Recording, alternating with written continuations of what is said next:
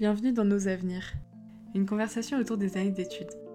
J'espère que tu te retrouveras dans ce témoignage, toi l'adulte en devenir ou le nostalgique de la vie étudiante. Aujourd'hui, on se retrouve avec Maëva. Maëva a 22 ans, elle est actuellement en cinquième année d'études de médecine à Nantes.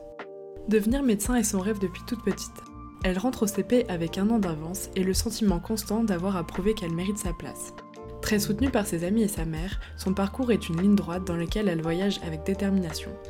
Depuis avril 2020, elle réalise des vidéos sur YouTube qui parlent de pop culture et de décryptage des réseaux sociaux. On a également parlé du fait de se faire des amis pour la vie sur internet, de se projeter très loin ou encore d'avoir le sentiment que tout va trop bien et qu'un malheur peut arriver. Mais aussi de la recherche de stabilité économique ou encore de job d'été dans le médical. Maëva nous raconte en détail son parcours avec beaucoup de sérénité et de bonne humeur et j'espère que cet épisode vous plaira. Bonjour Maëva, est-ce que tu pourrais te présenter? Je m'appelle Maëva, euh, j'ai 22 ans, j'habite à Nantes, euh, je suis née en, été le 31 juillet et j'ai envie de le préciser parce que, euh, parce que je trouve que ça a un impact sur ma personnalité. Et du coup, je suis étudiante en médecine à Nantes en cinquième année. Et, et, voilà, et puis je, je, fais des petits trucs sur les réseaux sociaux, c'est comme ça que je définirais mon travail jusqu'ici. Et donc je m'appelle Maëvioque sur les réseaux sociaux. Voilà, si jamais ça intéresse du monde. On mettra tout ça euh, dans la barre de description. Euh, ok, bah écoute, est-ce qu'on peut prendre ton parcours euh, depuis le lycée? Comment tu définirais ton parcours depuis le lycée? Déjà, comment est-ce que je le définirais? Je dirais qu'il était pas combatif, mais on va dire combatif parce que là, j'ai pas d'autres mots qui me viennent en tête. du coup, moi, j'ai fait un bac S, donc j'étais en seconde générale, puis ensuite première et terminale S. Je précise parce que je crois que ça a changé je crois que ça n'existe plus. Euh, ça a été un peu compliqué pour euh, aller en S parce que euh, depuis le collège et surtout, enfin, et aussi au lycée, en gros, je suis une personne qui a, j'ai pas des, enfin, j'ai pas de facilité, et ce qui fait que j'ai toujours dû travailler pour être excessivement moyenne.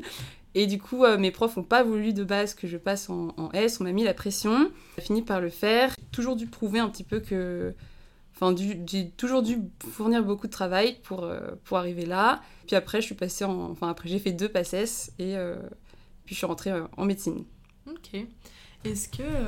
comment tu le vivais, toi, de beaucoup travailler pour au final pas beaucoup de résultats?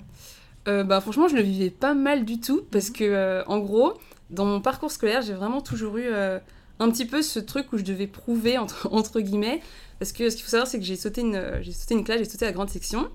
Et euh, arrivé en CP, en fait, on m'a brimé. j'ai été maltraitée par mes camarades de CP parce que je venais de grande section. Je devais déjà prouver en, dès le CP, montrer que bah du coup, euh, peut-être que je viens de, de grande section, mais je mérite ma place. En vrai, ça fait, ça fait bizarre dit comme ça, mais euh, en vrai, ça a été mon premier combat.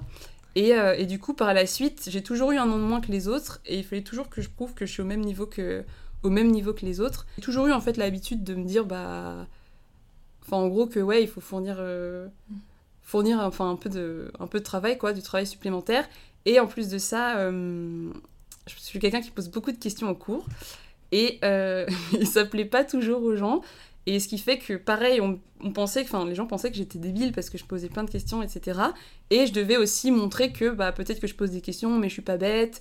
Et ce qui fait que j'ai toujours dû euh, bah un peu c'est pour ça que je disais que mon, parcours était combatif, toujours euh, bah, fournir un peu plus d'efforts. Et le fait d'avoir des résultats moyens, moi ça me dérangeait pas tant que ça, parce qu'en soi j'aimais bien travailler.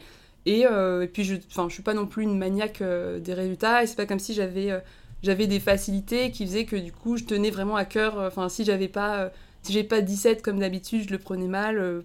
Enfin pas du tout, j'ai pas été habituée aux, très bons résultats, ce qui fait que bah je le prenais pas. Enfin j'ai avancé, j'ai eu un parcours normal. J'étais pas la dernière de ma classe, j'étais très certainement pas la première. Et voilà, et puis je suis arrivée à mes fins jusqu'ici, donc je pense que mon parcours a quand même été euh, bah, assez bon au final. Mhm. Et tu dirais que ça s'est estompé quand euh, le, le, enfin, le problème que tu as eu avec tes camarades où tu devais leur prouver, où tu devais... Euh, est-ce que tu, ça c'est Par exemple au lycée, est-ce que c'était toujours le cas? Ah oui, mais en fait ça s'est jamais estompé, et jusqu'ici ça s'est pas estompé non plus. Je me suis fait des ennemis, entre guillemets. Enfin, c'est un grand mot, mais, mais des gens qui pensaient que du coup, pareil, j'étais pas intelligente ou des trucs comme ça. Parce que parce qu'en fait, ce qui se passe, c'est que quand je réfléchis, on dit souvent que je réfléchis pas comme les autres, mais c'est parce qu'en fait, quand j'ai une information ou quand on parle de quelque chose, il faut que je, je déconstruise complètement le système et que je pose des questions sur comment est-ce que ça fonctionne pas. Enfin, par exemple, si on me dit quelque chose, je vais me dire, bah du coup, dans cette situation-là, comment on fait? Et ce qui fait que j'interrompais beaucoup le, cours. Il y a des gens que ça agaçait, et jusqu'à la fac, où je posais aussi des questions. Et euh, après, je suis passée, mais maintenant, même dans ma promo, on sait que c'est. Euh, enfin, on me le dit encore aujourd'hui ah, t'es la fille qui posait plein de questions en ED, etc. Enfin, c'est un truc qui m'a qui, m'a jamais réellement quitté. Et même en stage, je pose toujours beaucoup de questions. Mhm.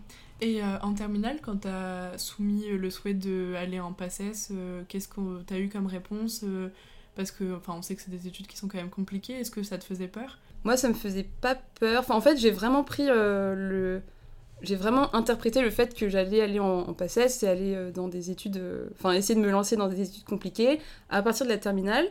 Euh, moi j'ai toujours voulu faire médecine, même quand j'étais j'étais petite, enfin ça m'a toujours intéressée, ce qui fait que j'en parlais, on me disait déjà ça va être dur, c'est dur. Mhm. Donc c'est un truc que j'ai eu en tête dès, enfin pendant un bon moment. Ce qu'on me disait c'est, bah quand, on est quand j'étais au collège, on me disait bah, on pouvait pas dire grand chose, enfin c'était dans, mhm. dans ça allait être dans un petit moment. Donc on me disait pas, euh, enfin j'ai pas eu vraiment de, réflexion pour me décourager ou quoi que ce soit. Et puis plus j'avançais, bah, ça m'a fait un coup quand en seconde mon passage en S allait être compromis. Parce que là je me suis dit, bah zut, en fait euh, dès le début euh, mhm. ça va être compliqué. Et donc je l'ai mal pris. Et ensuite j'ai avancé et en terminale mes profs étaient... Bah, ma prof d'SVT m'aimait pas. j'ai une appréciation très mauvaise que j'ai toujours gardée. Euh, enfin, je la lis de temps en temps parce que c'est drôle, parce qu'au final, j'y suis. Mais euh, ouais, je pense qu'on pensait que ça allait plus ou moins. Euh, enfin, on, me disait de tenter, mais. Mm. Mais voilà, j'ai pas non plus des, des, des, très grands encouragements. Et je me souviens de quelqu'un de ma classe aussi qui m'a dit que j'allais pas, j'allais pas passer ou ou voilà quoi. Mhm. Est-ce que tu avais du soutien au niveau de ta famille euh, ou de tes proches Ah oui, complètement. Après, après au niveau de mes amis, euh, enfin, j'étais très bien entourée. Je suis toujours très bien entourée par les mêmes personnes. Et euh, non, au contraire, j'étais grave motivée. J'ai une amie avec qui j'y suis allée. On est allées toutes les deux. J'ai passé deux trop bonnes années avec elle. Et non, on était super motivés. Mon entourage me motivait. Et ça l'a fait. Enfin, en soi, il n'y avait, pas de, y avait pas de problème, mais, euh, mais voilà. Et eh ben, est-ce que tu peux revenir justement sur ces, sur ces deux ans, tes, tes deux ans de passesse euh, Comment ça s'est passé euh, Dans quel état d'esprit tu étais? Bah, du coup, comme je savais que, comme ça faisait longtemps que je voulais faire médecine et qu'on m'a toujours dit que c'était dur, j'avais en tête le fait que ça, ça allait être dur. Je n'ai pas débarqué en me demandant comment ça allait se passer. Donc j'étais un petit peu dans ce bain euh, où je savais que ça allait être des études longues et compliquées. Et puis, euh, et puis en fait, plus on approchait, plus. Euh, enfin, genre, j'avais acheté un livre sur des cours de passesse qui ne m'a pas servi à grand chose, mais je me disais, essaye d'anticiper. Enfin, dès la terminale, en fait, j'avais, envie d'y être. Et surtout que le, mode de fonctionnement du lycée me convenait pas du tout. le fait d'être avec une classe, toujours avec les mêmes personnes, avec les mêmes profs qui voient qui je suis, euh, qui, à qui je dois rendre des comptes, des DS, des DM. Enfin, moi, j'aimais pas du tout ça. Et j'avais qu'une seule envie, c'était d'y être, d'être en passesse pour enfin, bah, en fait, enfin euh, tenter ce que, ce que j'ai envie de faire. puis être libre, enfin, être à la fac. Euh, en passesse, dans ma, à Nantes, on était 1500, entre 1500 et 1600. Et être une personne parmi les 1600 à tenter mon truc. Et puis je suis très compétitive, donc j'avais en fait envie de. Bah, pas envie de me battre, mais j'avais envie de. Ouais, de, de, travailler pour ça et pour un objectif que j'avais en tête. Et du coup, je suis arrivée en passesse en me disant, bah, c'est le moment, c'est enfin le moment où le truc compliqué dont tout le monde parlait. Donc je suis arrivée, j'étais plus ou moins bien organisée euh, au début, j'y étais avec, euh, avec deux amis, donc j'étais pas toute seule, euh, voilà. Et j'étais dans un très bon cadre. J'étais hébergée par les parents, les parents d'une de mes meilleures amies, et ça, ça m'a beaucoup aidé aussi. Ce qui fait que je savais que quand je rentrais, j'avais pas à avoir de. En fait, j'ai eu de bonnes conditions pour démarrer. Dès le début, je me suis mis à travailler beaucoup parce que Enfin, parce que il faut, il faut travailler beaucoup. Et aussi, j'avais anticipé en faisant euh, l'été euh, des sortes de programmes de travail. Euh, vraiment, j'étais pressée en fait, j'anticipais. J'ai appliqué quand même ce programme de travail qui m'a suivi pendant deux ans, donc comme quoi j'ai bien fait. C'était une année qui était, c'était long. J'ai beaucoup pleuré. Je pleurais approximativement tous les mercredis. Et Pourquoi le mercredi, il y avait quelque chose particulier Bah ouais, en fait, j'étais pas très intelligente. Je faisais mes programmes le dimanche soir jusqu'au dimanche suivant. Ouais. Et ce qui faisait que forcément, il y a des imprévus. Mhm. Et le- les imprévus du lundi et du mardi s'accumulaient. Et du coup, le mercredi, je pleurais pour faire le, le programme de la semaine suivante, etc. C'était. euh, j'ai passé deux bonnes années. Paradoxalement, beaucoup aimé mes passes parce que c'était challengeant. Parce que euh, je suis quelqu'un qui. Même si on ne dirait pas comme ça, je pense, je suis super carré dans ma tête. Ce qui fait que les conditions de passesse étaient des conditions parfaites pour moi. Parce que euh, bah, du coup, j'étais plus au lycée, j'étais plus suivie. Euh, j'étais tranquille dans mon coin, j'étais tranquille. Et le matin, on avait 4 heures de cours. Et l'après-midi, on avait euh, bah, du coup tout notre temps pour apprendre ces 4 heures de cours. Ce qui fait que je faisais des boîtes, j'apprenais tout l'après-midi. Enfin, tout était très carré. Et, euh, et moi, ça me, je me suis complètement épanouie là-dedans. Même si je suis pas passée. Euh, j'ai eu un classement qui était pas trop mauvais, mais pas, pas du tout euh, suffisant pour passer en médecine. Du coup, j'ai redoublé et après, euh, et après ça l'a fait. Et j'étais avec mes amis. Euh, j'ai rencontré mon copain là-bas. Et voilà. Et puis j'aimais bien le jeu, en fait, d'être un peu la compétition. je suis Mhm. assez compétitive. Est-ce qu'il y a eu des moments durs, des moments où tu t'es demandé pourquoi tu faisais tout ça et où t'étais à deux doigts d'arrêter par exemple ou pas non, du tout il n'y a aucun moment où j'ai voulu arrêter. Parce que euh, même quand j'étais mal classée euh, au, premier, euh, au premier semestre de ma première passesse, du coup, j'étais loin, mais je me suis dit, bah, en fait, tant que c'est pas écrit refusé, je suis pas refusée. Mhm. Et du coup, et du coup, je travaillais toujours de, enfin, j'ai toujours travaillé de la même manière, même si les résultats étaient pas, étaient pas là. Mais même ça, ça m'a pas découragée. En deuxième passesse, au premier concours, du coup, je suis désolée si vous n'arrivez pas à situer. Au, premier concours de deuxième passesse, pareil, j'étais pas classée en médecine, et sauf que là, euh, c'était la dernière chance. Et même à ce moment-là, je me suis pas arrêtée, et au final, ça l'a fait, et ça m'a pas démotivée. Est-ce qu'avec du recul, t'aurais des choses maintenant que tu ferais différemment, des conseils à donner ou quelque chose? Euh, par, pour, mon, pour les autres ou par rapport à moi par euh, rapport à ton parcours? Euh, je pense que je ferais rien différemment. Parce que tout a été. Franchement, tout a été euh, utile. La, ma première année m'a servi à savoir comment est-ce que je fonctionnais au niveau du, du travail. Et j'ai retenu que ça sert à rien de faire des programmes euh, de, sur une semaine à l'avance alors que ça va pas marcher. Et, euh, et ma deuxième année a été surtout là pour, euh, pour peaufiner. Et voilà, donc je ferai, je ferai tout de la même manière. Et les matières sur lesquelles j'avais du mal en première année, eh ben, j'avais du mal pour de bonnes raisons. Et Mhm. donc non, je, je changerais rien à mon parcours, même si j'étais pas super bien classée au début. Je, je changerais rien. Mhm. Et ta vie personnelle pendant ces deux ans, elle ressemblait à quoi? Bah, elle ressemblait à. euh, pas grand chose. Après, je savais qu'en passesse, euh, enfin, on met un peu de côté la vie personnelle, ce qui fait que j'avais pas vraiment de souffrance par rapport à ça. Je savais que j'étais là pour travailler et je cherchais pas forcément à sortir. euh, Non, c'était, enfin, pas du tout quelque chose que j'ai, euh, cherché à faire. Et euh, mais sinon, euh, j'ai rencontré mon copain en première passesse. On était ensemble aussi dans ce, dans ce, dans ce truc-là, ce qui fait que on se voyait une fois par semaine, le vendredi soir. Et je cherchais pas à le voir plus et lui non plus parce que euh, bah parce qu'on savait qu'on était là euh, pour travailler. Après, je regardais des séries de temps en temps, euh, je voyais, euh, je voyais des amis, mais franchement, c'était pas extraordinaire. Enfin là, euh, Mhm. je suis bien contente de plus y être. Et après, si on prend la suite de ton parcours, est-ce que tu peux nous détailler un peu comment ça s'est passé? Bah oui, en fait, ce qu'il faut savoir, c'est que, euh, je précise, la, la PACES n'existe plus. Là, c'est la PASS et la LAS. Donc, euh, ce que je dis, c'est un petit peu obsolète, malheureusement. Mais en gros, euh, les études de médecine sont, sont découpées en trois cycles. On a le premier cycle avec la première année, la deuxième et la troisième. Le second cycle avec la quatrième, la cinquième et la sixième. Et à la fin de la sixième année, il y a un concours pour choisir la spécialité. Et donc, la j'ai fait deux premières années. Les deuxième et troisième années, d'habitude, on dit que que euh, sont le- le- les meilleures années parce que euh, voilà, il y a plus la pression de la passesse, etc. J'ai quand même dû travailler. Enfin, c'est il y avait quand même beaucoup de travail et c'était assez. euh, Ça m'a un peu déstabilisée d'ailleurs, mais ça s'est bien passé. J'avais une vie sociale beaucoup plus fournie et euh, donc ça s'est plutôt bien passé. J'ai j'ai commencé à prendre l'habitude d'avoir des rattrapages. Puis en quatrième année, donc l'année dernière, ça a été le coup. euh, J'ai passé la pire année de ma scolarité, honnêtement. Parce que c'est à partir de la quatrième année, du coup, on prépare le concours de la sixième année. Donc, c'est trois ans qui, sont, qui deviennent beaucoup plus intenses. Les stages deviennent beaucoup plus réguliers.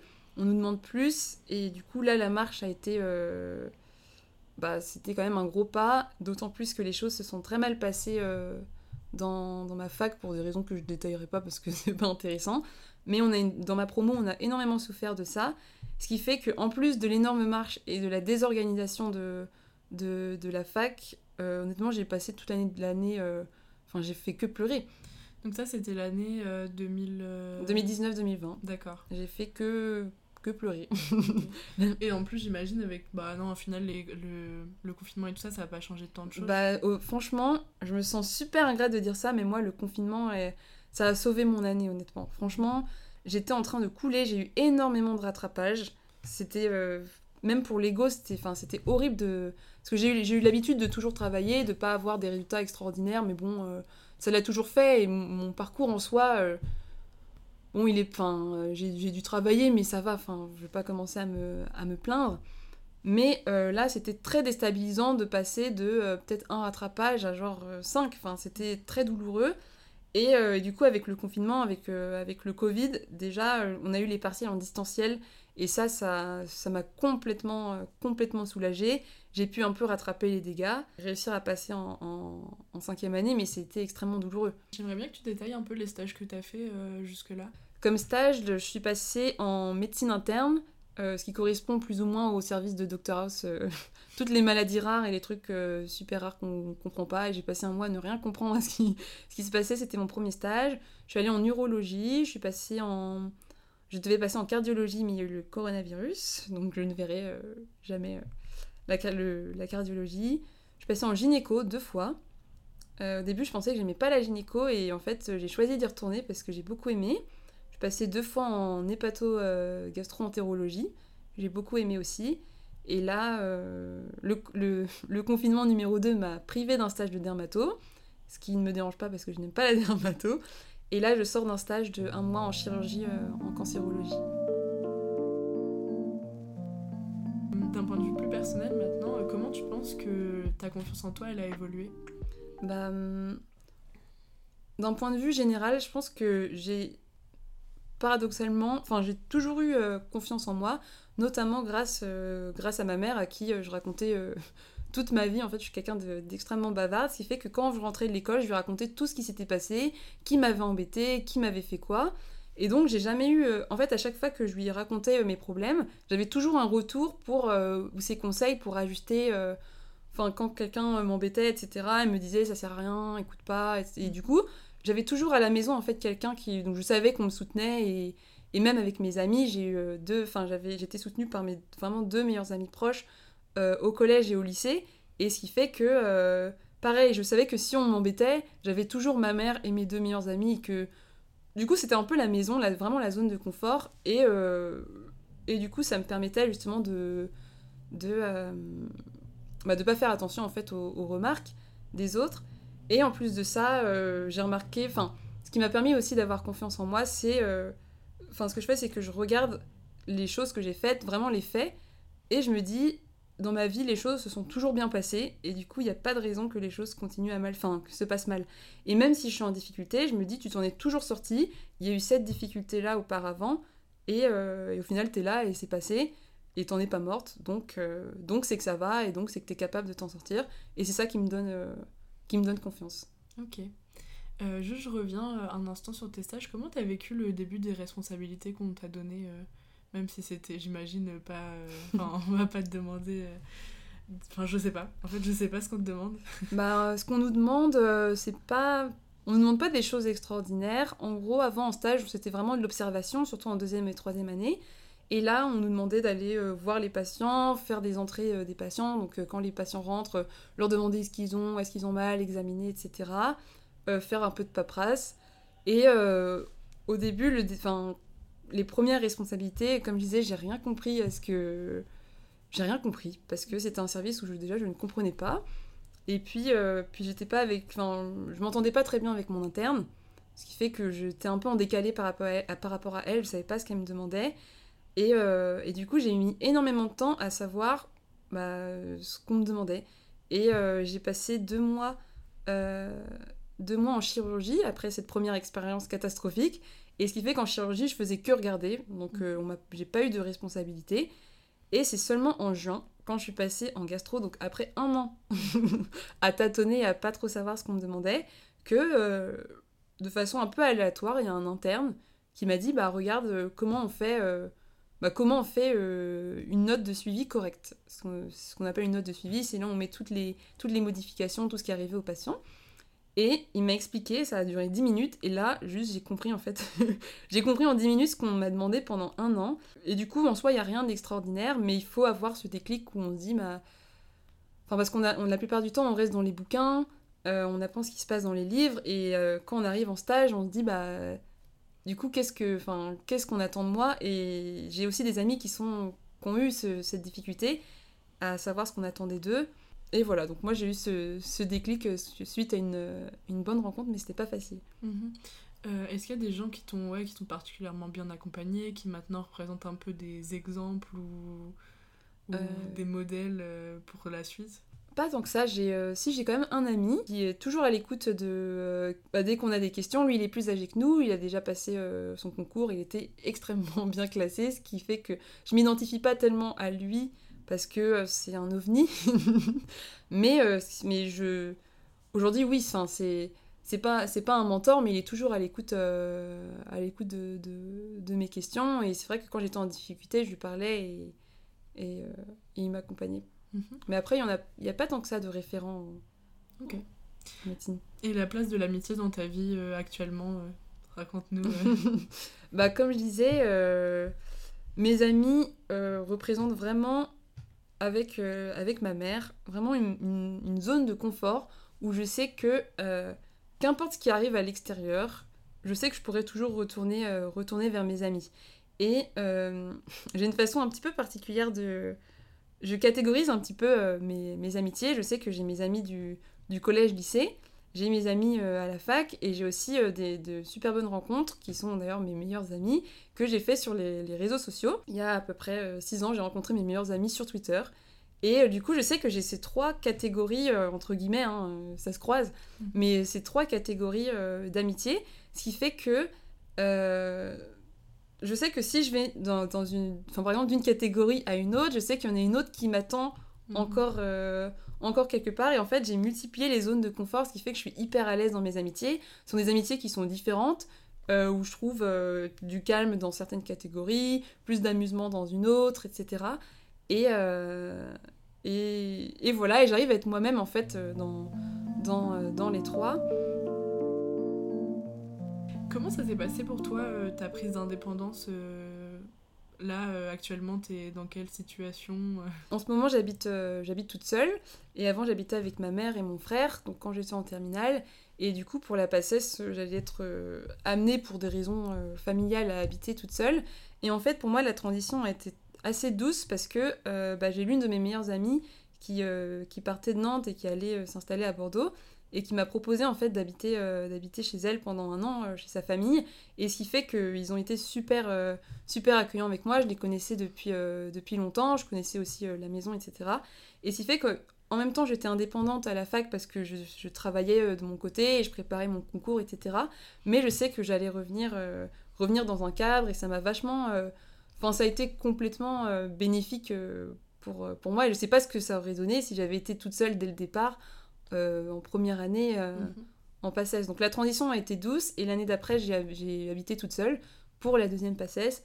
Et là, du coup, j'ai commencé à avoir quelques, quelques réflexes, etc. Mais ça m'a bien ça m'a bien soulagée. Mhm. Et comment tu vis maintenant la solitude euh, chez toi? Bah, euh, malgré le fait que je sois bavarde et pas timide du tout, je suis assez introvertie. Mhm. Ce qui fait que euh, moi, j'adore rester toute seule. Et j'aime beaucoup rester, rester chez moi. Et c'est pour ça aussi que je me sens un petit peu ingrate parce que, enfin, par exemple, pendant le deuxième confinement, bah, je, m'étais déjà confinée en fait une semaine avant pour travailler et je suis restée chez moi à travailler bah, pendant euh, tout ce mois-là et j'ai vraiment apprécié. En fait, j'avais mon programme, je me levais le matin, j'appliquais mon programme et puis je lisais, je regardais des films, le soir je faisais des discords et puis je recommençais comme ça. Et donc la solitude, j'en souffre pas tellement parce que c'est une, c'est une situation qui, me, qui moi, me, me déplaît pas. J'ai pas besoin de voir constamment euh, beaucoup de gens. Mhm. Comment tu dirais que euh, tu te sens aujourd'hui Comment ça va? Est-ce que tu dirais que tu es épanouie? Bah je dirais quand même que je suis complètement épanouie, oui. Euh je dirais, euh, pour répondre à l'autre question, que ça va bien, ça va même très bien. Et parce que au final, je suis. Enfin, dans ma tête, quand je pèse le. Quand je fais un peu la balance de, de, tout, de toutes les composantes de ma vie, au final, tout va bien. Et j'en suis contente. Aujourd'hui, tout va bien. Tout n'a pas toujours bien été. Et peut-être que plus tard, ça n'ira pas bien. Mais en tout cas, Là, euh, dans mes amitiés, je suis bien, dans mon couple, je suis bien, dans mon travail, c'est dur, mais au final, euh, je fais les études que je voulais faire. J'ai pas, j'ai pas eu encore euh, la grosse déception. D'ailleurs, j'ai l'impression que ça va me pendre au nez, mais mm. tout s'est toujours bien passé. Et donc, donc voilà, donc tout va bien, mais j'espère que, j'espère que tout va continuer mm. à, aller très bien. Pourquoi tu dis que tu penses qu'il va y avoir une déception qui te bah Parce que, enfin, ça fait partie de la vie. Et, et j'ai l'impression que jusqu'ici, tout a toujours été très bien et euh, je suis contente, hein, je vais pas commencer à, vouloir m'attirer du malheur, mais euh, je me dis c'est bizarre. c'est bizarre de vouloir, par exemple, faire médecine depuis que je suis toute petite et j'ai toujours voulu faire ça. Et à la fin, je, suis là et ça s'est toujours bien passé. Il n'y a pas eu un accro, enfin si, j'ai eu euh, des, des, des, difficultés, comme je disais, mes profs, etc. Mais en soi, encore une fois, tout ça c'est surmonté. Et donc, euh, j'ai l'impression que la déception, elle va arriver à un moment. Mais, euh, mais voilà, c'est pas. Euh, enfin, c'est pas le syndrome de l'imposteur, un peu, mais. Je sais pas, je, suis, je suis méfiante. Je profite, mais j'ai l'impression que mon tour va arriver à un moment. Ok, bah on te le souhaite. comment ça s'est fait la transition entre l'année dernière où tu disais que c'était la pire année de ta scolarité et maintenant où ça a l'air d'aller mieux? Est-ce qu'il y a eu quelque chose qui a fait que ça va mieux maintenant?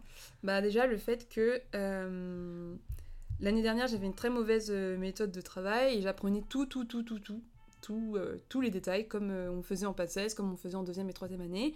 Et là en fait ce qui se passe c'est que j'ai, je crois que j'ai entre 25 et 30 matières et les matières on les apprend, enfin les cours on les apprend dans des énormes livres. Donc en fait, je peux pas apprendre les livres par cœur. Et ça, mhm. j'ai mis un an avant de le comprendre. Et, euh, et, du coup, en fait, au bout d'un moment, j'étais tellement sur mon... J'avais tellement d'informations à, à, accumuler qu'au bout d'un moment, j'ai dit, euh, en fait, c'est pas possible. Et je me suis en fait, j'ai commencé à m'agacer contre tout ce qu'on me demandait. Et je me suis dit, bah, de toute façon, tu vas faire du tri parce que c'est impossible, sans savoir qu'en fait, ce qu'on me demandait, c'était justement euh, ce tri. Mhm. Donc voilà. Et puis, j'ai aussi eu la rencontre avec un interne euh, incroyable que, j'adore, en juin, comme je disais, et du coup, pile, pile pendant l'été. Et mhm. c'est là où j'ai compris ce qu'on attendait de moi, notamment en stage, mais aussi au niveau de, des connaissances. Et ce qui fait que maintenant, euh, enfin maintenant, je, dès que, enfin, je, je, fais beaucoup plus le tri, je me prends beaucoup moins la tête, et j'avance quand même, et ça marche, et je réalise en stage que je m'en sors bien. Mhm. Je suis pas en difficulté particulière. Et, euh, et, donc voilà, donc là, je vais beaucoup mieux parce que j'ai compris en fait ce qu'on attendait de moi. Tout à l'heure, tu as dit que pour toi, pour comprendre, il fallait comprendre comment ça marchait pas. comment tu as fait justement pour euh, emmagasiner euh, toutes ces informations? Est-ce que euh, tu cherchais plus à comprendre et tu étais juste une éponge Ou alors tu as toujours cherché à tout comprendre? Bah, hum, une bonne question. bah, il y, y, a des choses sur lesquelles je peux pas me, me, poser de questions, c'est-à-dire qu'on me, donne l'information et voilà. Mais après, même dans cette information-là, je peux essayer. Euh, enfin, là, par exemple, je pense à une matière qui est la, biophysique, où euh, bah, je ne peux pas remettre en question euh, des, formules qu'on me donne. Mais par exemple, dans les calculs, je vais me demander mais pourquoi est-ce que là, dans cette situation-là, ça ne ça fonctionne pas? Pourquoi est-ce que là, ça fonctionne, etc. En fait, non, j'apprends. Je, je, et en fait, il y a un moment où je vais me dire où il y, y, a une information sur laquelle je vais me poser plus de questions. Et c'est là où je vais dire pourquoi est-ce que là, ça pourquoi est-ce que là, il faut faire ça? En fait, j'aime pas les phrases où on dit euh, dans cette situation-là, on fait ça. Parce que du coup, je me dis, mais dans cette situation où ça fonctionne pas, on fait comment? Et mhm. c'est à partir de là que je cherche. Euh, après, il y a des choses, oui, il faut les absorber. Euh, et puis voilà. Mhm. Est-ce que tu dirais qu'il y a des moments qui ont été particulièrement décisifs là, pour, être, pour faire ce que tu es aujourd'hui? Bah, Franchement, euh, je dirais le, le, moment où j'ai sauté une classe. Pourtant, ça n'a pas eu un. Ça m'a pas traumatisé euh, plus que ça, mais je me souviens vraiment de, de, cette période où j'ai sauté une classe parce que je savais euh, lire en, en, grande section. Et je me souviens que je levais la main, on m'interrogeait plus. Et je, je, me souviens de souffrir de ça. Juste me disais, bah, je suis là, je lève la main. Et quand on m'a dit que j'allais sauter une classe, euh, bah, en fait, j'ai pleuré. j'ai pas compris. Puis je suis arrivée en CP, on m'aimait pas et on m'avait interdit d'aller voir mes amis de grande section. En fait, j'ai pas compris euh, ce qui s'est passé et surtout, encore une fois, on m'a. Enfin, j'étais pas appréciée. Et là, euh, c'est vraiment. Enfin, je me souviens, euh, ce moment où il, il a fallu se, bah, se démarquer et se. pas se battre, mais s'imposer, quoi. Mhm. Et du coup, j'ai l'impression que j'ai toujours eu, en fait, à faire ça à partir du moment où j'ai sauté ma classe. Là, j'ai j'ai toujours eu l'année en dessous, enfin j'ai toujours eu un an de moins que, que tout le monde. Et, euh, et comme je l'ai dit en introduction, je suis née en été, ce qui fait que j'ai toujours eu un an de moins que tout le monde toute l'année. Mhm. Et donc il, a, il fallait, euh, même quand les gens pensaient que j'étais pas intelligente, prouver que, euh, bah, que si en fait, et que je méritais ma classe. Mais ça a commencé à partir de là. Est-ce que euh, tu dirais que tu es particulièrement euh, sujette au, au stress, euh, à une forme d'anxiété, à quelque chose? Euh, bah, pas vraiment. En fait, au, fil, au fur et à mesure des années, euh, bah, en fait, je me suis rendu compte que. euh, en fait, que les choses, si elles se passaient. Enfin, si je suis stressée. Enfin, si je. S'il y a une situation et que je suis stressée et que euh, les choses se passent. euh, se passent pas comme prévu, quelle importance ça a? En fait, à chaque fois, je rapporte à l'importance de, de, de la finalité. Et je me dis, mais est-ce que je vais en mourir? Et à partir du moment où j'ai commencé à penser comme ça, et ben, depuis, je, je, je stresse plus. Et même euh, ce que je fais pour être moins stressée quand je suis en retard, c'est que je me dis, de toute façon, je fais de mon mieux pour arriver à l'heure. Donc ça sert à rien de regarder l'heure toutes les 10 minutes. Mhm. Ça sert à rien de, dire, oh là là là là, euh, j'envoie un message, et puis euh, voilà. Mais euh, même pour ça, je- j'essaie de- d'en- d'encore moins stresser. Et je pense pas non plus être une personne anxieuse, et notamment pour les examens par exemple, j'ai l'habitude d'arrêter de travailler deux jours avant les concours ou les partiels, parce que plus j'approche, plus ça va, me, ça va justement commencer à me stresser, et je me dis, mais de toute façon, c'est pas en deux jours que les choses vont se, se jouer, les révisions, elles sont passées, et, euh, et donc vaut mieux ranger et se détendre et arriver euh, tranquille, plutôt que commencer à rattraper des, miettes de retard qui vont pas changer euh, la face du monde. Et donc, et donc voilà, donc non, en fait, je pars du principe que j'ai un bagage, que ce soit aux examens ou même dans la vraie vie, j'ai un bagage, j'ai mon cerveau, tout s'est toujours bien passé, et si, si j'ai une situation où il y a une complication, eh ben ça va bien se passer, et je vais chercher, enfin je vais faire en sorte que ça se passe bien, mais pas de, pas de stress, pas de soucis, ça va aller. Ok. C'était quoi, enfin c'est et c'était quoi euh, ta vision de la vie étudiante? Est-ce que, euh, est-ce que tu avais envie euh, de faire les folies de la vie étudiante? Explique-moi un peu, par exemple, ton rapport avec euh, la, la fête. Bah, la vision de la- vie étudiante que j'avais, c'est un peu celle qu'on voyait dans les films. euh, Enfin, je suis très friande de films pour ados. Et du coup, euh, un petit peu cette, euh, cette vision-là. Après, moi, je suis arrivée deux ans en PACES, donc euh, la vie étudiante, je ne l'ai pas eu tout de suite. Et ensuite, en deuxième et troisième année, là, il y avait, y avait quand même pas mal de soirées, etc. Et du coup, au début, j'y allais, j'étais motivée. Mais quand je sors beaucoup, il faut que je reste, que je rentre chez moi, en fait, pour souffler. Et parce que je peux pas voir beaucoup de gens comme ça. Donc, j'avais pas un rythme de comment dire, de festivité non plus très euh, fourni, parce qu'au bout d'un moment, moment, en fait, j'en ai marre. Mes fêtes euh, de médecine se sont arrêtées très tôt, parce que je me suis rendu compte que c'était toujours la même chose, toujours le même, euh, le même scénario. Et en fait, dès la octobre de la deuxième année, j'ai arrêté d'aller en soirée médecine, non pas parce que j'aimais pas faire la fête, mais juste parce qu'en fait, à chaque fois, je rentrais et j'étais fatiguée et je me suis dit, bah pourquoi pas aller à la fête d'après? Mais je sais ce qui va se passer, il va y avoir le before, on va faire ça, on va rentrer, donc euh, ça m'a un peu lassée. Mhm. Mais euh, sinon, je fais la fête euh, avec mes amis, j'aime beaucoup ça. Euh, Et voilà, et j'aime bien de temps en temps faire une bonne grosse soirée, et, et ensuite ponctuer de plus, petites Mhm. soirées. Est-ce que tu peux nous parler un peu de ce que tu fais sur Internet? Du coup, bah, depuis, depuis mars, depuis avril pardon, 2020, euh, je suis sur euh, YouTube. Donc c'est tout nouveau. Euh, J'ai encore du mal à aborder le truc. Je suis extrêmement désorganisée, mais ça me plaît beaucoup. Et je fais des vidéos qui parlent. Parfois j'ai du mal à définir un petit peu mon, travail, mais ça. J'aime bien en fait faire des, des vidéos où je réfléchis sur, sur des sujets. En fait, c'est des choses auxquelles je pense naturellement et j'en parle à mes amis. Et je me dis, bah pourquoi pas en faire euh, une vidéo parce qu'en fait, je sens que je peux pousser un petit peu plus. Et donc, je travaille sur certains sujets. Et j'aime bien le faire de façon, de façon assez carrée, et puis après je le présente, et, et voilà. Et puis parfois, quand, parce que ça demande du temps d'écrire une vidéo, enfin moi ça me demande encore du temps de faire une bonne vidéo cadrée. et moi ce que je fais, c'est que après, je fais une vidéo un peu chill, un peu euh, plus lifestyle. Euh, des trucs où je réfléchis pas forcément. J'aime bien euh, alterner mhm. entre les deux. Mhm. Et voilà, et, c'est tout. Ok. Et pour les personnes qui écoutent et qui connaissent pas ton travail, est-ce que tu peux nous donner quelques thématiques que tu as abordées bah, J'ai fait. Ma première vidéo, c'était sur Twitter. C'était Twitter, le, le, meilleur et le pire. Parce que c'est une, j'ai une relation à ce, ce, réseau social depuis longtemps. Et j'avais des choses à dire en fait dessus. J'ai fait une vidéo. Après, j'ai fait une vidéo, par exemple, Get to Know Me ou des trucs comme ça. Après, j'ai fait une vidéo sur euh, les girl boss. Parce que j'avais aussi des choses à dire sur euh, tout, ce qui tourne autour de ce mythe de la girl boss. J'ai fait une vidéo sur, euh, sur Squeezie, les réactions qu'il y a eu autour de, autour de la sortie de l'album de Squeezie. J'ai fait une vidéo sur la confiance en soi, basée sur l'album de. sur cette première vidéo-là sur Squeezie. J'ai fait une vidéo sur quoi d'autre? J'ai fait une revue sur les produits glossiers. Et. Euh... Ta dernière vidéo. Euh... Attends, je, sais plus. Mais tu sais que mais moi j'ai un trou de mémoire. Ta dernière vidéo, attends.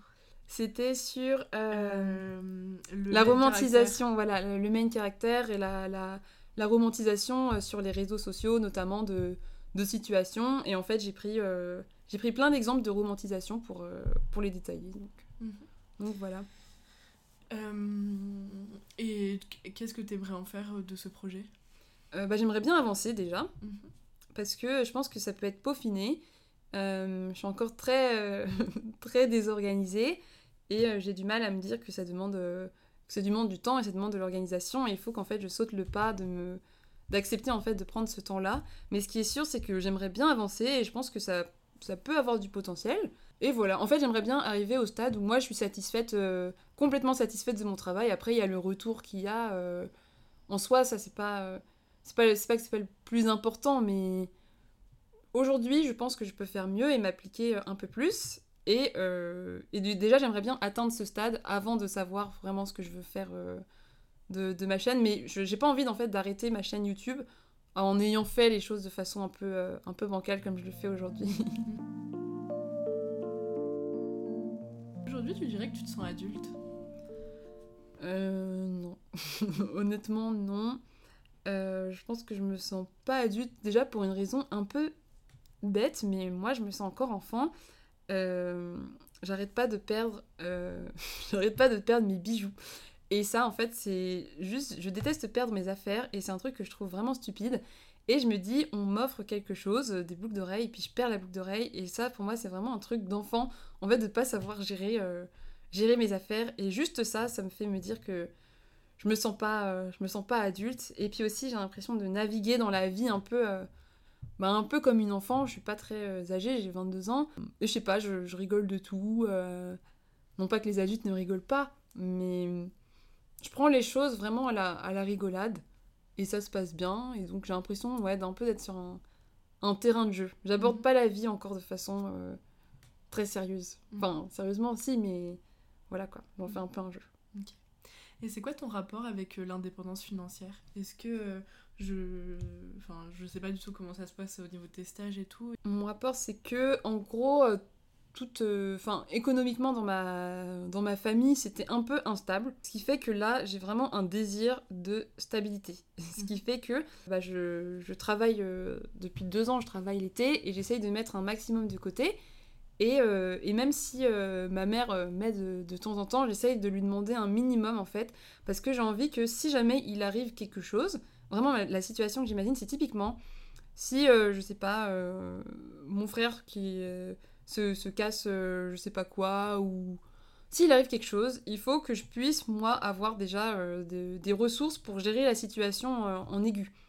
Et ce qui fait que je suis très parano sur le fait de mettre de côté, et plus particulièrement parce que je sais que peut-être que ma mère à ce, à ce moment-là pourra pas, pas spécialement assurer, et en fait ça, ça, jongle un petit peu, et j'ai envie que quoi qu'il arrive, moi déjà je puisse prendre en charge prendre en charge euh, bah, ce qui se passe. Et typiquement, j'imagine, je me dis, si mon ordinateur casse, il faut que je puisse en racheter un le lendemain. Genre, c'est tout bête, mais je peux pas travailler sans ordinateur. Et j'ai pas envie de demander à ma mère, attendre qu'elle puisse euh, m'envoyer, etc. Euh, j'ai envie de pouvoir, en fait, gérer les situations tranquillement. Et du coup, je travaille pour ça. Et en stage, on n'est pas très bien rémunéré. J'ai été augmenté cette année, mais le fait est que là, donc en cinquième année de médecine, je gagne 250 euros par mois, sans, compter les, sans compter les gardes et euh, où la garde est payée 50 euros, la... Bah, du coup, la garde, on peut rester 10 heures payé 50 euros. Avec ça, j'essaye de mettre un peu de côté. Je suis boursière également, et donc ça me fait aussi un petit peu. Euh, j'arrive à bien gérer pour avoir un petit peu euh, d'argent de poche. Et dans tout ça, je travaille, je donne des, cours particuliers par-ci par-là. J'essaye de mettre un maximum, un maximum de côté, mais bon, c'est pas encore. je suis pas encore crésus, quoi. Et tu as fait quoi comme job l'été pour mettre de l'argent de côté?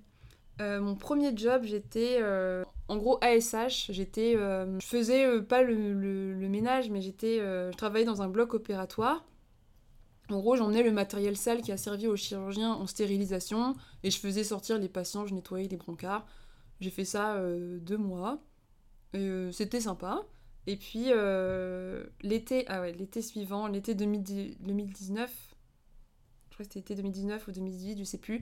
J'ai été aide-soignante dans une maison de retraite pendant euh, bah, de fin mai à, mi-août. Et c'était extrêmement dur. Après, j'étais bien payée, parce que c'est une maison de retraite qui avait des ressources. Et, euh, et aussi parce que du fait que j'étais pas là en CDI, euh, j'étais assez bien payée.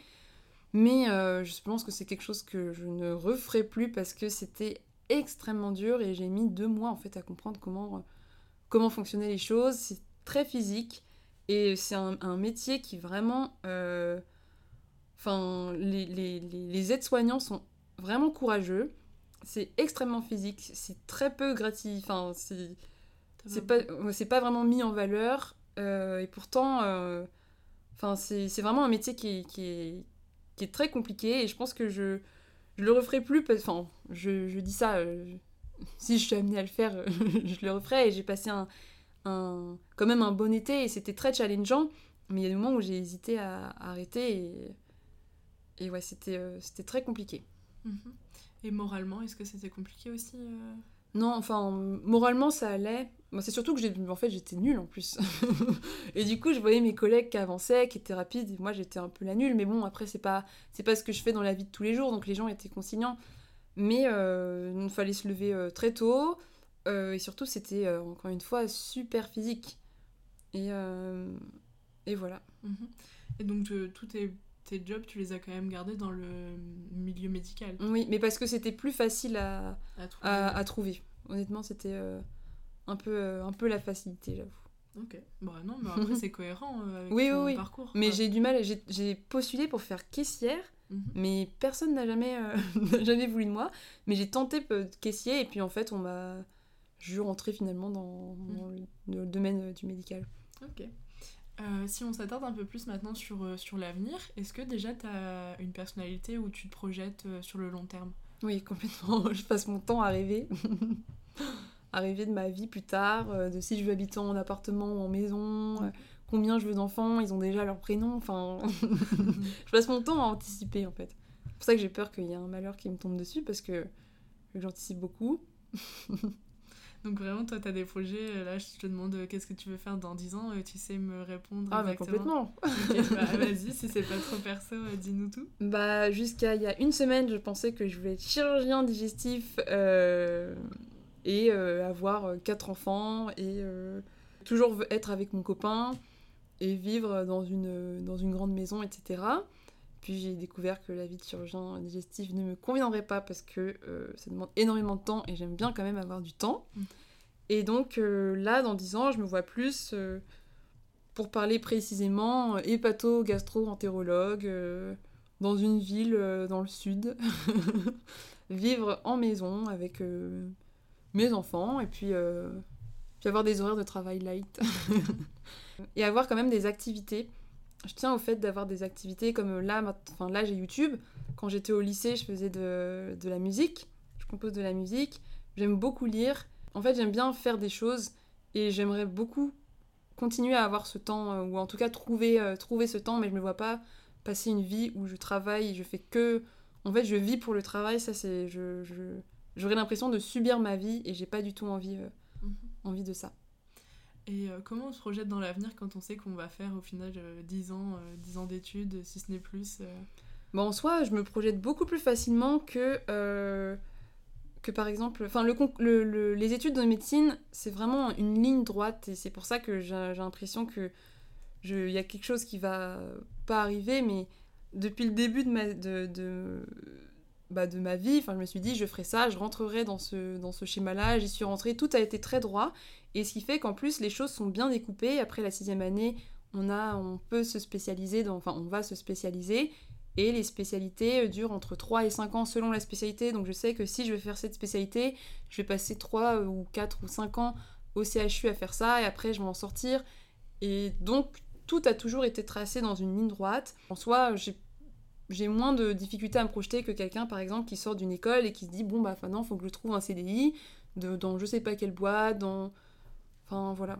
Et puis comme je suis souvent en stage et je vois comment, euh, comment les choses se passent dans ces, dans ces spécialités-là, moi, je sais comment ça fonctionne, euh, je sais quel type d'examen je ferai, quel type de patient j'aurai, mhm. etc. Comment tu t'imagines euh, plus tard euh, en train d'exercer quand tu te dis que tu vas prendre soin des gens, de s'occuper de leur santé, de potentiellement faire des bêtises enfin, J'imagine quand même que tu dois avoir un certain point sur les épaules. Est-ce que tu, tu l'imagines des fois ça? Bah en soi, j'imagine pas tellement le poids non, je le vois pas comme une charge ou comme. Euh, enfin, forcément, c'est une responsabilité. Mais euh, en fait, je me dis si. Euh, enfin, j'apprends. J'apprends pour, bah, pour avoir des connaissances, pour justement bien exercer. Et après, je vais me spécialiser dans, dans, quelque chose de précis. Donc, vraiment, je vais aller au plus précis de, de ce qui me concernera. Après, quand on a des difficultés, en tout cas, moi, ce que je vois dans l'exercice des médecins, c'est qu'ils demandent des avis à d'autres. Mhm. si, par exemple, je sais pas, je suis je m'occupe de l'appareil digestif et puis qu'il y a un, j'ai un patient devant moi qui a un problème euh, ophtalmo, bah, je vais pas moi m'occuper de ses yeux, je vais déléguer à quelqu'un qui sait. Donc on peut toujours demander, puis oui, et toujours être un peu humble et se dire qu'on n'est pas non plus euh, enfin, des, super-héros et c'est pas, c'est pas grave de pas, de pas savoir. Et si on fait une bêtise, au moins bah, avoir l'honnêteté de, déjà de, de l'admettre et aussi euh, l'honnêteté vis-à-vis des patients, savoir qu'on peut faire des bêtises et qu'on n'est pas des surhommes que personne ne l'est. Et, euh, et, donc voilà. Mhm. Donc je ne l'aborde pas vraiment comme, un, comme, euh, comme une charge. Mhm. Et c'est quoi ton rapport euh, En ce moment, j'entends pas mal parler, tu sais, de, du rapport patient-soignant qui est un peu à sens unique et mhm. très vertical et, et où le patient il, il donne toute sa confiance dans le médecin qui explique pas forcément et des choses comme ça. Est-ce que tu as une réflexion là-dessus? Euh, oui, bah déjà, les choses, euh, enfin, les choses changent. Mhm. Vis-à-vis de ça, même nous, en cours, on nous, le, on nous l'apprend. On a eu plusieurs cours dessus. Mais même euh, dans, la, dans la vie pratique, quand j'ai fait des consultations avec des médecins, en fait, j'ai vu un petit peu de tout. Et c'est vrai qu'il il y avait des, des médecins très, bah, très directifs, un petit peu à l'ancienne. Et au contraire, j'ai vu des, médecins complètement, complètement à l'écoute et qui prenaient enfin le, patient dans, sa globalité, le fait qu'il y ait des choses qui, qui veuillent, euh, enfin, qui puissent accepter euh, ou non. Et moi, comment je vois les choses, euh, en fait, ça c'est un peu une, expérience que j'ai vue dans un cabinet de, de médecine générale, mais même ailleurs, c'est la plupart du temps, surtout les personnes âgées, on a un couple de personnes âgées qui arrivent et puis le mari, on vient pour le mari et le mari ne connaît rien de ce qui lui arrive. Il sait pas pourquoi il est opéré, il sait pas quel médicament il prend, il sait pas où sont ses papiers, et c'est sa femme qui sort tout. Et ça, c'est un truc où je me dis, en tout cas personnellement, je sais pas ce que je donnerais en tant que médecin plus tard, mais je me dis, euh, moi je trouve ça euh, inadmissible en fait de pas savoir pourquoi, pourquoi on a été opéré, enfin on a été ouvert. il faut le savoir, et c'est pour ça que j'aimerais bien, euh, notamment dans, dans, cette relation médecin-patient, un peu responsabiliser et faire en sorte que les gens comprennent vraiment enfin, comprennent vraiment ce qui leur arrive, comme ça ils subissent moins, et puis même ils ont plus les armes euh, pour comprendre et pour se défendre aussi s'ils trouvent qu'ils s'ils sont pas d'accord par rapport à quelque chose. Mais euh, ouais, responsabiliser, euh, responsabiliser un petit peu plus. Est-ce que tu as confiance en l'avenir? Oui. Même si, bon, l'avenir, on dirait que s'il fallait faire une image, c'est il y a un gros nuage euh, noir qui passe devant le soleil. Et il y a un orage, j'ai l'impression, qui, se prépare. Mais malgré tout, j'ai confiance, euh, confiance en l'avenir parce que, euh, bah parce que déjà, je pense avoir confiance en moi et, et ça ira. Enfin, si, y aura des difficultés, mais je gérerai les difficultés au moment où elles se présenteront. Et jusqu'ici, ça va. Et, et, les difficultés que j'ai eues ont été surmontées. Donc, je pense pouvoir dire que j'ai confiance en l'avenir, mais après, je, pondère un peu mon propos parce que euh, je suis aussi dans une filière où euh, il n'y a pas trop de, tumulte, c'est-à-dire que tout le monde, à la fin du concours en sixième année, aura une place, tout le monde sera médecin, euh, donc j'ai pas, par exemple, la peur de me lancer dans, le marché du travail. Parce que je sais que moi, il y a un CHU qui a une place pour moi. Après, est-ce que j'aurai la place de la spécialité que je veux? Je sais pas. Mais je sais qu'on a une place pour moi. Donc aussi, ça aide à avoir confiance euh, en l'avenir. Donc je préfère le préciser euh, pour être euh, honnête. Mhm. Je reviens sur ce que tu as dit tout à l'heure, sur le fait que dans tes amitiés, tu avais aussi bien tes amitiés du collège, les amitiés que tu as maintenant et les amitiés que tu t'es faites sur Internet. Comment tu le vis ça, de t'être fait des amis sur Internet, du rapport entre le, entre le virtuel et le réel est-ce que maintenant c'est des amitiés qui sont devenues euh, concrètes? Ah bah c'est concret dans tous les cas, mais mm. je veux dire euh, physiquement. Euh, ah oui, bah ce sont mes meilleurs amis. Je suis partie en vacances au Portugal avec eux. Enfin non, en fait ça s'est fait. En fait j'aime bien discuter avec avec les gens et c'est pour ça notamment que j'aime bien Twitter parce que c'est un réseau où on rencontre énormément de personnes et on parle et il y a des gens avec qui ça se concrétise pas. Enfin, pas que ça se concrétise pas, mais on se voit pas en vrai et c'est pas, pas grave, on n'est pas obligé de se voir. Il y a des gens avec qui on se rencontre. En soi, la distance, ça m'a pas, m'a pas dérangé parce que sur Twitter, tous les gens sont, enfin tout le monde est à distance. Et le fait de les voir, et eh ben justement, ça a renforcé, euh, ça a renforcé la chose. Et je tenais vraiment à ce que ce soit pas, enfin, la pire chose qu'on puisse se dire, c'est qu'on est des potes de Twitter, par exemple, parce que ce sont, non, enfin, ça a plus rien à voir. Euh, c'était le lieu de rencontre entre guillemets mais ça a plus rien à voir avec, euh, avec euh, ce réseau social et j'ai désactivé Twitter pendant un an, un an et demi et je les voyais quand même. J'étais aussi habituée du coup au fait d'avoir cette amitié à, distance, ce qui fait que le fait de pas les voir, et eh ben, c'est rien d'anormal. Mhm. Alors qu'il y a des amis que je voyais régulièrement, bah, avec qui j'étais tout le temps au, lycée, et c'est vrai que par rapport, à, par rapport à, ces amitiés-là, je me sens seule. Je me sens seule à Nantes pendant que toutes mes amies sont à l'autre bout de la France. Là, je me sens seule, alors que dans mes amitiés que j'ai fait sur internet, bah, il n'y a pas de. C'est pas grave si on se voit pas, de toute façon, de base, on se voyait pas. Mhm. Et c'est quoi le rapport que tu entretiens avec l'actualité euh, Le fait de, ouais, de se tenir au courant euh, de ce qui se passe dans le monde? Bah, J'aime beaucoup euh, suivre l'actualité parce que déjà, j'aime pas avoir la sensation d'être à la bourre ou de pas comprendre. Mhm. Ou en fait, un jour, il se passe un gros truc et je regarde l'info et je me dis Attends, mais dans quel contexte Pourquoi Comment est-ce qu'on en est arrivé là? Et j'aime beaucoup suivre l'actualité, j'écoute euh, beaucoup de, podcasts d'actualité et je lis aussi beaucoup d'actualité. Et en fait, j'aime bien parce que je trouve que ça permet de voir, euh, en fait, de comprendre le monde dans, le, dans lequel on évolue et de comprendre euh, les enjeux. Et moi, je trouve que c'est important de se, bah, en fait, de se situer dans le, dans le monde. En fait, je ne je supporterais pas l'idée enfin c'est à titre personnel, hein, mais de me dire, bah, il se passe des trucs et puis je sais pas ce qui se passe. Mhm. Et non, en fait, j'ai envie de, même si, bon, euh, on peut pas toujours, on peut pas tout savoir. Mais euh, j'ai envie au moins d'avoir une, petite idée. Mhm. Et voilà. Ça serait quoi le conseil que tu donnerais maintenant euh, à la Maëva de 18 ans, ou 17 ans du coup, quand tu es sortie du bac? Bah je lui dirais... Je pense souvent à cette question, et en fait, je lui dirais le moins de trucs possible pour pas qu'elle se prenne la tête et qu'elle commence à changer les choses. Mhm. Justement, le, moi je lui dirais avance. Juste ça. Comme ça, euh, bah, déjà, il n'y aura rien d'autre à faire que qu'on continue à avancer. Pas de surinterprétation. Et surtout, euh, quand je me regarde il y a, euh, bah, il y a du coup 5 ans, tout était nécessaire. Enfin, il n'y a rien que je regrette dans mon parcours, donc je changerai rien. Donc je lui donnerai le moins de conseils possible à part avance, parce que ça ira. Mhm, Mais je lui dirai pas que ça ira parce que sinon elle va commencer. oui. Donc je dirais juste avance. ok.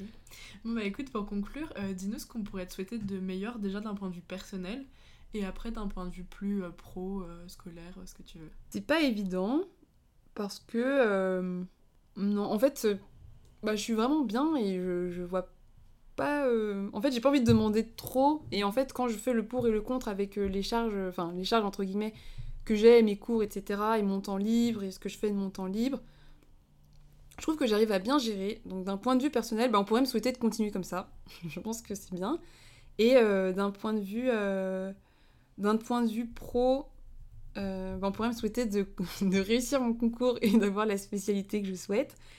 Et, euh, et surtout, et sur YouTube, on pourrait me souhaiter quand même, euh, mais ça c'est pas un souhait, il faut que je l'applique, euh, être plus organisé. être plus organisé et faire, et faire les choses bien. Après, je j'ai pas envie de me souhaiter d'avoir plein d'abonnés ou de trucs comme ça parce que dans le fond, c'est pas. non pas que ce soit pas ce que, ce que je veux, s'ils arrivent, tant mieux, mais j'ai pas envie de me lancer dans une, dans une course où euh, voilà, je regarde euh, les abonnés, etc. Enfin, pas du tout. Donc je me souhaite pas plein d'abonnés. Je me souhaite juste d'être organisée et de faire les choses euh, comme j'ai envie que comme j'ai envie qu'elles soient. Ok. Bon bah écoute, merci beaucoup. Merci à toi. Je vous mettrai toutes les infos dans les notes du podcast. Si cette conversation vous a plu, je vous invite à la partager autour de vous, mais également à suivre le Instagram du podcast qui se trouvera dans les notes. Vous pouvez aussi mettre une note sur Apple Podcast. Merci et à bientôt